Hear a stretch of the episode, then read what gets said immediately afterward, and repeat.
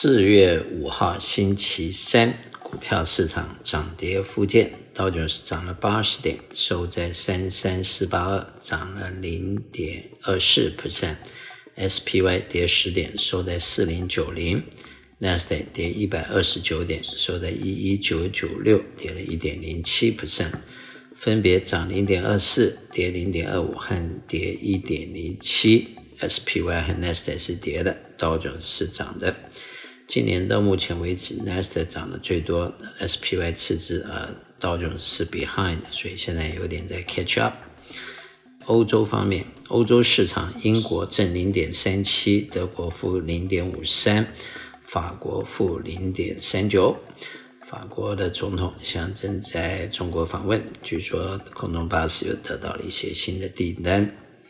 那么亚洲方面，日本负一点一二 percent，香港恒生正零点一二，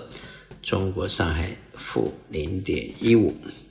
再来看一下债券市场，债券市场最近的利息基本上是下跌的。以美国的十年债券来说，目前跌到了三点三。那么加拿大二点七九，巴西十二点五五，墨西哥八点八一。德国二点一八，法国二点六八，荷兰二点五三，瑞士一点零八，日本零点四六，新加坡二点七六，南韩三点三，印度七点二七。美国的短期债券也下挫了，三个月到四点八二，六个月四点七二，十二个月四点四一，两年。三点七八，五年三点三七，十年三点三一，三十年三点五七，长期债券十年到三十年是三点三到三点五，短期债券六个月到十二个月是四点四到四点七，两者之间还是存在了一个 percent 的 gap，倒挂的现象目前还是非常严重，代表经济的 outlook 不太好。那么。代表恐慌和规律指数目前在五十三，基本上是五十三不是人看好，四十七 percent 看坏，应该算是一个比较中立的立场。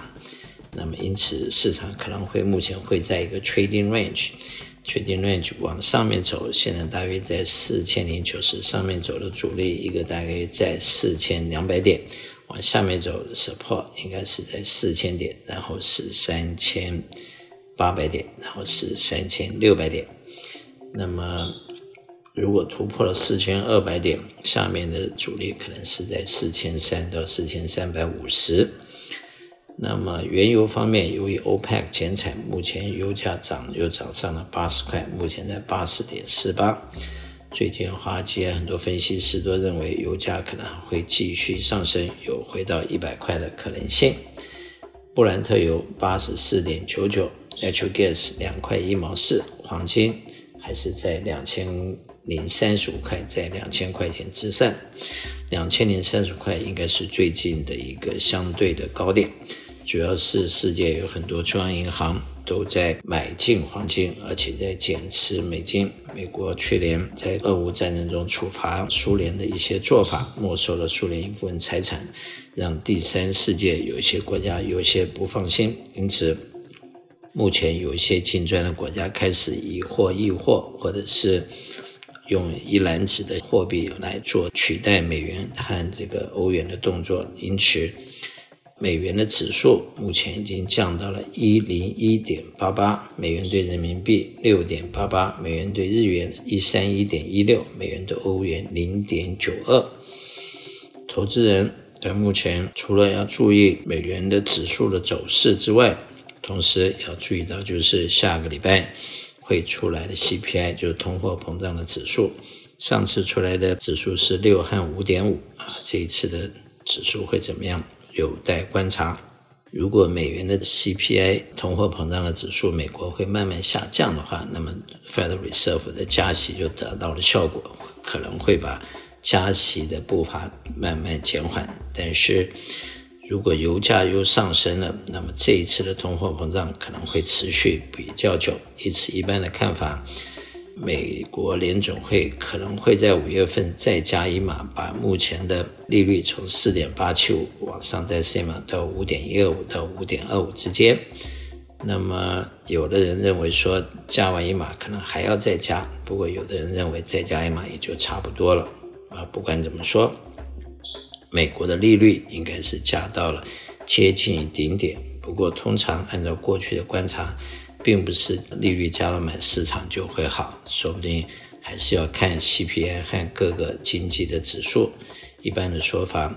有的时候当利息下降的时候，说不定股市会跌得更多。那么，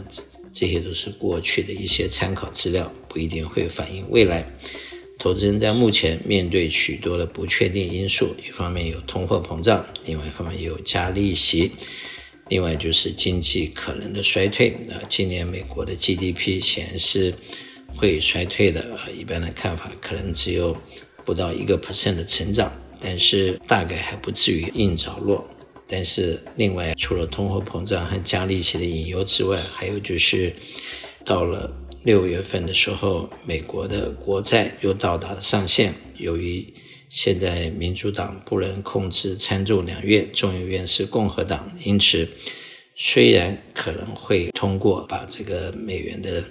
这个上限的这个往上提高，但是可能会要做一些。预算的和各方面的这种 compromise，因此这又是一个不确定的因素，也可以说是一个微爆弹，在六月到十月之间可能会发生。要是届时不能够顺利通过，美国政府就会停摆。按照过去的经验，每次到最后都是会通过了，只是需要做一些 compromise。我是肖云祥，我的电话七三九八八三八八八，谢谢。